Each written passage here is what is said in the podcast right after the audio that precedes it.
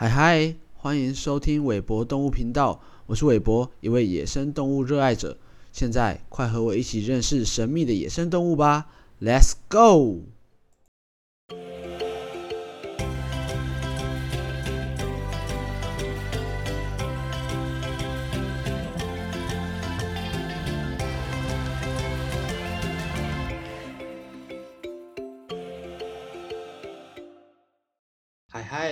好久不见了，新年快乐！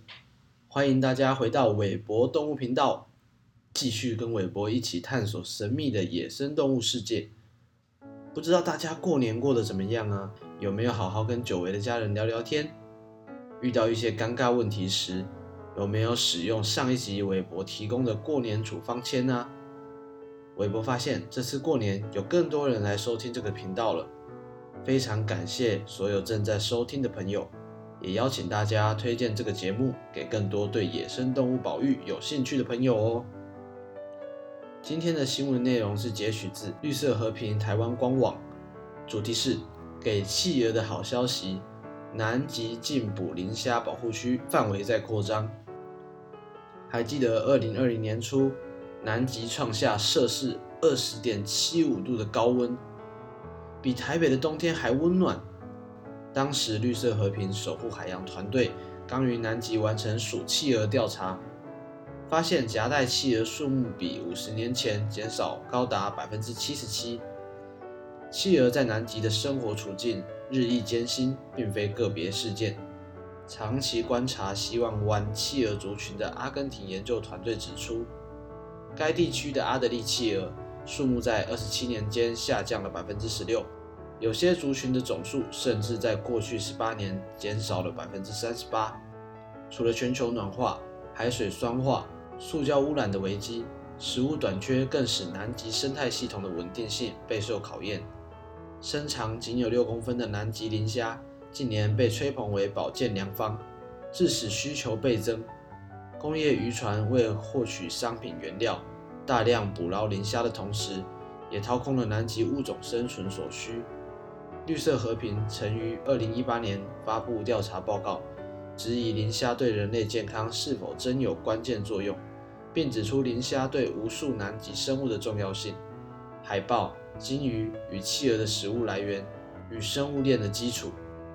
部分商家宣传 omega 三脂肪酸对心血管有益，其实 omega 三可透过日常饮食，如鱼类、坚果摄取。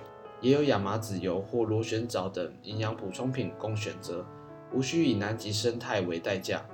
二零一八年，通过科学研究、公众联署、行动倡议、企业游说等努力，绿色和平联合其他环保团体，成功推动全球最大捕捞磷虾组织 ARK 做出多项承诺，包括在南极半岛大部分企鹅繁殖地三十至四十公里范围内的缓冲区。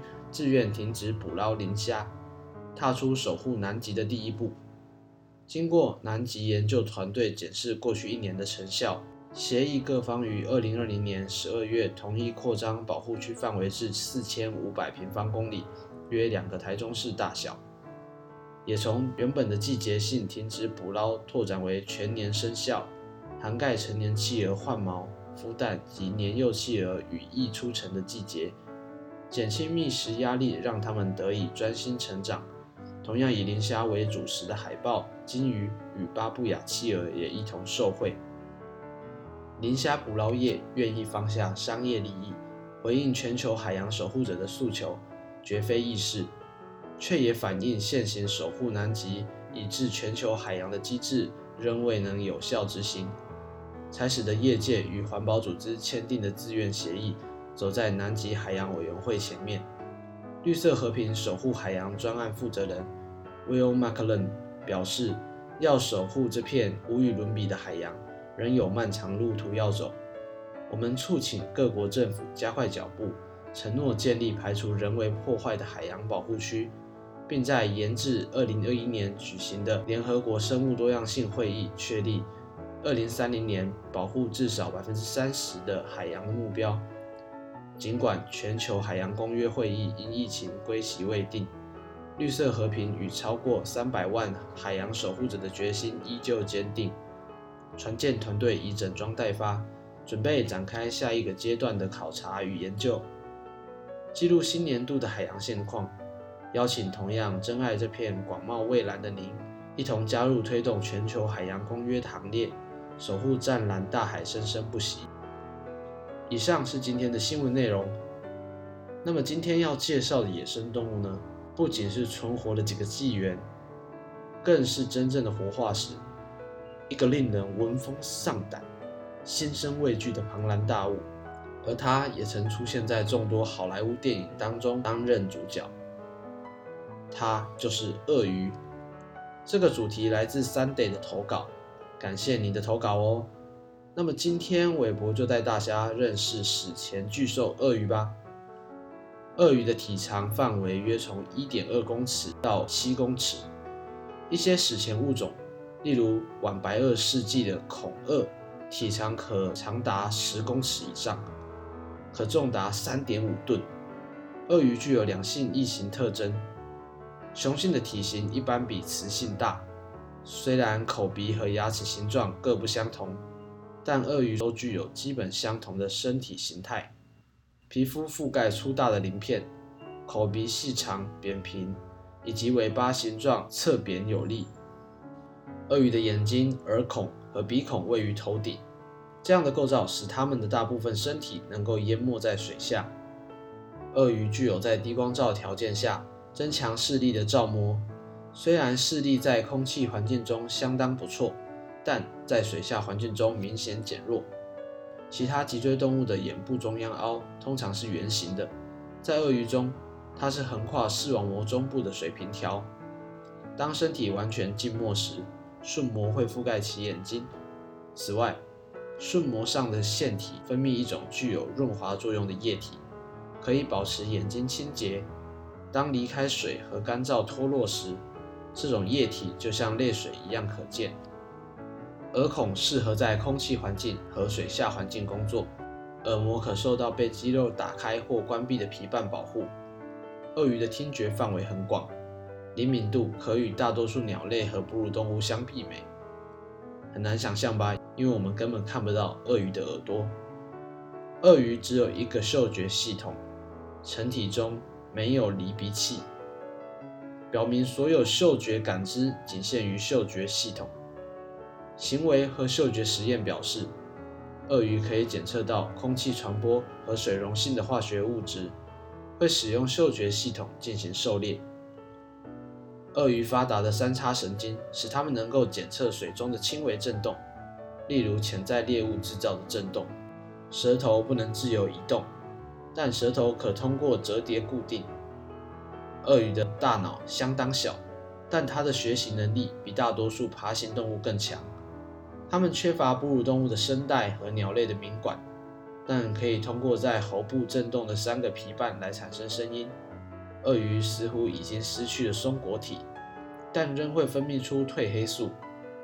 鳄鱼孵化的性别与温度有关，这跟我们之前介绍过的海龟是一样的。摄氏在未满三十度时，生出来的都是雌性；摄氏在小于三十至三十四度之间，生出来公母不一定；摄氏在超过三十四度时，生出来的都是雄性。从假鬼假怪的史前巨鳄电影，到海贼王的原七武海克洛克达尔，不少人从小对这种半水栖爬行动物有着既定的印象。血盆大口、张牙舞爪、伏击性的终极猎食者，巨无霸可以超过十公尺的体型。从恐龙灭绝以前就开始在水边伺机而动，冷不防抓住河边饮水的小型恐龙，一把拖下水展开杀戮。上述提到的形象大致上都是正确的。然而，半世纪以来，科学家对于这种包覆在坚硬铠甲下的冷血动物，有了更进一步的认识。我们发现，它们不止孔武有力，还装备许多高人一等的秘密武器。更厉害的是，它们可能远比我们想象的要聪明许多。是时候该重新认识一下这群美丽的巨兽了。事实上，目前金氏纪录最大的鳄鱼是2013年不幸离世的洛龙，体长六公尺十七公分，体重约一吨。洛龙爷爷是一头咸水鳄，也叫湾鳄。这个物种是现今二十五种鳄鱼中体型最大的一种，能超过四公尺的雄鳄不在少数。目前世界上还活存的鳄鱼，无论野生或圈养的个体，曾经准确测量过的，可能顶多逼近六公尺，推估得来的体型也很少超过若龙。也许回首这些物种演化出现的一千多万年前，冰帽尚未覆盖地表之前，它们有机会成长至七到八公尺的巨鳄。但是你说十公尺，那就真的太夸张了。有人问起，那帝王鳄呢？的确。它们是可以长到十一至十二公尺的超级大巨头，咬合力可达八公吨重，比暴龙的六公吨咬合力还高上许多。不过，它们可是活在一亿多年前的白垩纪的北非啊。同个时期稍晚一点，住在北美洲的恐鳄也是鳄鱼十米巨人级的座上宾。六千五百万年前，砸在墨西哥尤加敦半岛的陨石。不止灭绝了恐龙一族，这些大块头鳄鱼也没有留下来。进入新生代后，距离上一次出现十米级以上的大鳄鱼，时序已经来到了中心世。例如八百万年前，住在南美洲的史前凯门鳄，长达十多公尺的普鲁斯鳄，硕大的头骨大概无人争其右。另外像是史前马来鳄、喙嘴鳄。同样以十米之姿征服东南亚的浅海域和河口。如果到南美洲北缘委内瑞拉一带，会遇上同样等级的长吻鳄克斯沟鼻鳄呢？现身所有动物类群里，和鳄鱼关系最近的，竟然就是鸟类，绝对不是什么蜥蜴、蛇或乌龟。大家务必记得，现行的爬行动物中，最初最初可以分成两大类。一类叫做主龙，另一类又叫鳞龙。形形色色的物种演化出来，各式各样的物种又在演化中灭绝。总之，蛇、蜥蜴和喙头蜥属于鳞龙这一类，而主龙则包括了鳄鱼和大家热爱的恐龙们。近年来的研究也把乌龟类群纳入了主龙类群中，恐龙和翼龙是一大类，鳄鱼则是另一大类。这两大巨兽体系皆在三叠纪早期发迹，到了晚期开始呈现多样性，体型逐渐增大，最终占据了陆地和水域的顶级消费者七位，也彼此互为最相近的族群。至于乌龟、蛇颈龙和鱼龙，那是相对远房一点的表亲了。讲到这，诶，啊鸟嘞？不晓得各位记不记得《侏罗纪世界》片头？雪片纷飞的厚重白毯上，一记重重踏下的乌鸦脚，这一脚真是令人拍案叫绝。马上忘记前面帝王暴龙用小手破壳的荒诞画面。我们现在很清楚的知道，鸟类是从某一只恐龙分支演化而来，很有可能就是由兽脚类的真手盗龙类群，例如迅猛龙、小盗龙、商齿龙等皆是，快速演化至今。它们逐渐发展强而有力的前肢，不对称提升上肢的羽轴飞羽，可供对握枝干的向后旋转第一指，褪去的牙齿和尾椎。这些现今鸟类具有的特征，都可以追溯回侏罗纪那一群体型渐小的食肉恐龙们。简而言之，鸟类是恐龙的直系后裔。那么，竟然鳄鱼和恐龙同为主龙，鸟类又是恐龙的其中一个支系。因此，现生动物和鳄鱼关系最近的就是鸟类了。这样的结果，也都能在无数个以遗传资讯建构的演化树中见分晓。甚至，古生物学家在判断恐龙的生态、生理和行为时，都以鳄鱼和鸟类作为参考模板呢。那么，有人会问：台湾有鳄鱼吗？这边提问的当然不是指经由宠物或繁殖场逃出来的眼镜凯门鳄。也不是某些私人牧场缺乏妥善管理跑出来的马来鳄，这些都是生态保育上不乐见的外来种。撇除这些不谈，台湾真的有原生鳄鱼吗？有的，只是最近一次要回到两百万年前了。台湾目前最早记录到的鳄鱼化石，是在一九三六年出土于台南左镇的碎片口吻部化石，但这个标本在二次世界大战时遭到摧毁了。第二次的原生鳄鱼则在一九七二年发表。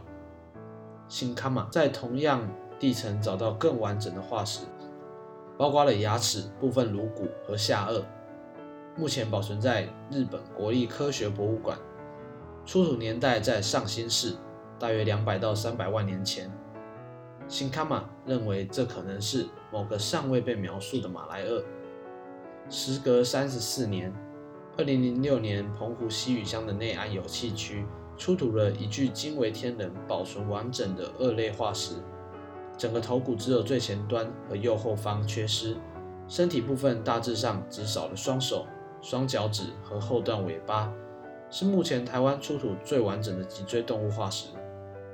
鳄鱼是个令人看到都会害怕的动物，但是就连它们也会遇到濒临绝种的危机，无非是人类滥捕滥杀造成的结果。我们时常听到有人背着鳄鱼皮的背包，虽然多数材料是来自养殖的鳄鱼，但还是非常不鼓励这样的做法。我们虽然不能亲身参与这些野生动物的保育行动，但我们可以一起传达这个理念，为的是使万物都能永续生存发展，一起生活在这个美丽的星球上。以上是今天的节目内容，感谢您的耐心收听。若你对野生动物的保育工作有热情，欢迎透过小额捐助连结支持这个节目哦。韦博将会将捐助金额的百分之四十奉献于野生动物保育的相关公益团体。另外，尚未追踪韦博动物频道 FB 及 IG 粉丝专业的朋友，也记得要去追踪哦。连结都在下方的节目介绍栏。那我们下次见喽，拜拜。